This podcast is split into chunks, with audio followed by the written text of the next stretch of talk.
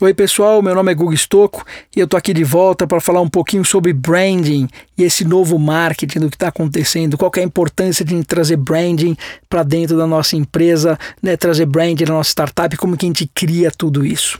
É, então, eu acho que é importante a gente mencionar um pouco dos segredinhos que a gente tem por aí. Eu gosto de começar com uma questão que foi levantada né, por um autor que chama Seth Godin e ele, ele é muito legal, né, porque ele fala o seguinte: a diferença de branding e logo.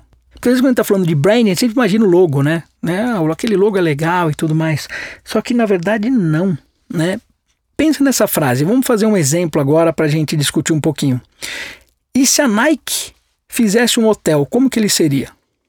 Ou se a Apple fizesse um hotel, como que seria o hotel da Apple? Ou como seria o hotel da Louis Vuitton?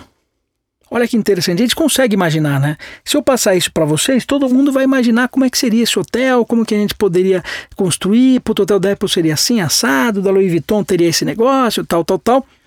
Então significa que essas empresas construíram um bom branding. Elas têm uma história, né? elas, têm, elas conseguem gerar expectativa, relacionamento, né? você entende, você é um pouco maior do que simplesmente uma marca. Agora vamos fazer o contrário, né? E se o Hilton ou Hyatt, por exemplo, fossem fazer um tênis? Como é que esse tênis seria? E complicou, né?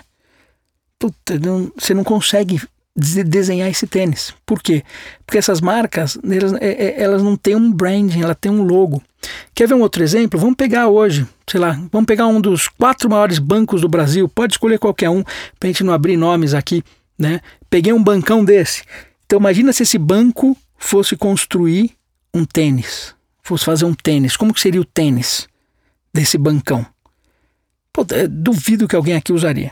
Né? Por quê? Você vê de novo, gasta milhões e milhões e milhões em marketing, só que você não consegue pegar o que foi feito ali e trazer aquilo né, para fazer um tênis. Por que você não consegue fazer isso de novo? Porque foram criadas marcas, não foi criado o branding. Porque o branding não está preso na história, mas é na forma como que você se relaciona com o seu cliente e aquele dia a dia. Então, se você pega um bancão, esse bancão está te cobrando uns juros a mais, esse bancão está te colocando no call center, esse bancão está tendo problemas no aplicativo, esse bancão está cobrando cada vez mais e não tem transparência. Isso é o que fica de valores intrínsecos na história né, na, na, história do seu relacionamento com essa marca. E aí você não consegue identificar. Então, você não consegue fazer um tênis dessa marca, você não consegue fazer um hotel dessa marca. Né? Então, da mesma forma que eu usei o exemplo né, do Hyatt ou do Hilton, que vai fazer um tênis você não consegue, né? mas poxa, até um, o Starbucks, se o Starbucks for construir um hotel, como é que ele seria? Ele consegue identificar. Então, são empresas que têm isso. Então, a gente precisa construir uma história baseada nisso. E aí, a Nike é hoje, acho que um dos grandes ícones né, de, de história. Porque se a gente pega o Steve Jobs, né, quando ele criou, se vocês buscarem até no YouTube, né, tem lá o Steve Jobs Think Different, né, foi um o dia que ele lançou lá a propaganda do Think Different, que aí foi icônica da Apple, que fez a Apple justamente virar o que virou, mas o Steve Jobs explica muito, ele fala, olha, a gente construiu essa campanha muito baseada na Nike, porque a Nike, quando ela vai fazer alguma coisa, ela não fala do seu produto. Ela fala do atleta. E ela fala de como ela pode empoderar o atleta. Então as propagandas da Nike nunca estão falando, isso aqui é meu tênis, ele é assim assado, ele tem couro, não tem couro, ele tem isso, tem aquilo, não. As propagandas são sempre o quê? Um atleta vencendo, né? Uma criança né, vencendo, uma mulher vencendo. Então ele mostra justamente essa parte que está por trás, falando: olha, use o meu produto e você vai vencer. Use o meu produto e você acorda e vai vencer. Né? É, tanto é que tem algumas frases, né? Don't tell me you love me, show me. Né? Então você não fala que você ama a pessoa, você mostra. Né? Por exemplo, a Nike faz muitas coisas né, que é superhuman endorsement.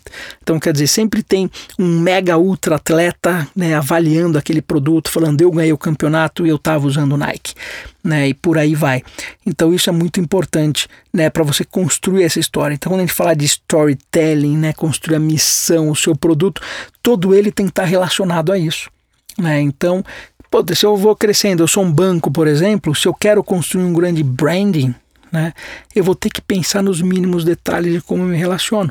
Então, se a gente pegar no Brasil, o Nubank foi um bom exemplo. Ele construiu o seu branding né, baseado aí na, na forma com que ele atende as pessoas. Né?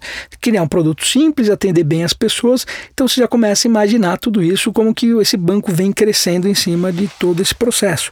Quando você pensa no Red Bull, você pensa em energético? Não. Você pensa em lifestyle, você pensa em esporte radical. Quando você pensa em Starbucks, né, o que, que o Starbucks te vende? Ele não te vende o café, ele te vende a sua segunda casa.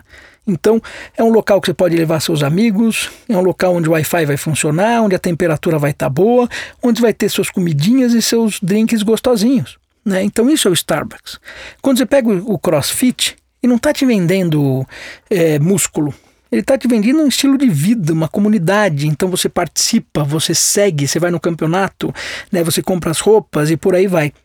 Então, a, a principal diferença de branding e logo, né, o marketing está nisso. Você no branding de verdade você cria histórias, né, e você reflete essa história nos mínimos detalhes ao redor de tudo que você faz. Então, se eu falo de hotéis especificamente, né, então tenho lá o Hilton, aquele hotelzão. Se eu tirar, né, a marca do Hilton e colocar qualquer outra, vai ser qualquer outro. O quarto é daquele jeito, a recepção é daquele jeito, ele é grande, ele entra. Quando você pega os hotéis boutiques já é diferente. O hotel boutique não, ele precisa te impressionar. Então ele coloca pessoas bonitas no lobby, ele traz a festa até você. Já que você viajou, você está no hotel, em vez de sair para ir para uma festa, ele vem e traz a festa para o lobby do hotel. Né? Então esses hotéis boutiques acabam construindo branding, história, né? e acabam ficando muito mais fortes né, em termos de marca do que os grandes hotéis, por exemplo. Tá? Uh, só que você precisa de brand para criar fidelidade. Né? Então, quando você consegue fazer com que aquela pessoa se sinta confortável com a sua história, aí acontece o que? Acontece a fidelidade. Quando acontece a fidelidade, né, aí você está feito como empresa, que sua empresa vai prosperar cada vez mais. Né? Outro ponto interessante pode reparar, né, as marcas de luxo, elas têm técnicas, né, para fazer branding de uma forma diferente. E principalmente você vê, às vezes está nos mínimos detalhes, está na precificação. Então, por exemplo, quando a gente está falando de luxo, o que, que é luxo? É, você quer comprar um produto, só que quando você vai comprar aquele produto, ele está um pouco mais caro do que você pode pagar. Esse um pouco mais caro que você pode pagar faz com que você pense né? Você não decida na hora. E quando você fica pensando, começa a ativar o teu cérebro, começa a ativar tudo sobre aquela marca. Porque falando, puxa, eu quero aquele negócio. A mulher está falando, puxa, eu quero aquela bolsa. Puta, mas ela custa tanto, eu preciso de um pouco mais de dinheiro. Aí ela fala, eu quero aquela bolsa de novo. E aquilo fica na cabeça dela, dela, eu quero aquela bolsa de novo. Ela guarda um pouco de dinheiro, vai lá e compra e tem o prazer de comprar aquilo. Então, quando se precifica no luxo, você não precifica qual que é o valor do produto. Né? Aquela bolsa poderia custar, por exemplo, 300 reais. Só que ela vende a 4 mil. Por quê? Porque ela foi direcionada para um público que pode pagar 3 mil. 3.500.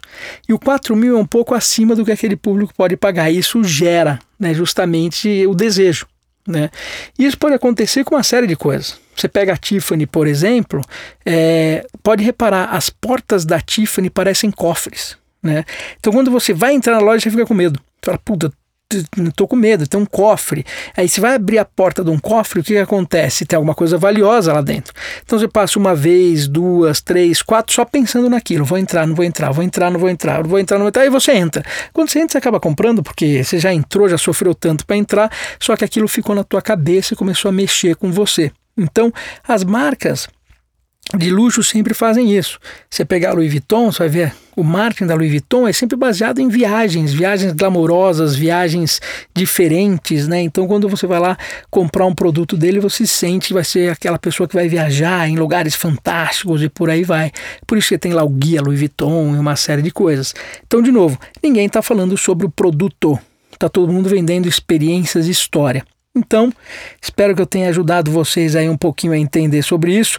Criem suas histórias, criem as histórias das suas marcas, criem as histórias das suas startups, que vai ficar muito mais legal do que simplesmente ficar falando sobre produto. Então, meu nome é Google Stocco, espero que eu tenha ajudado e vejo vocês no futuro.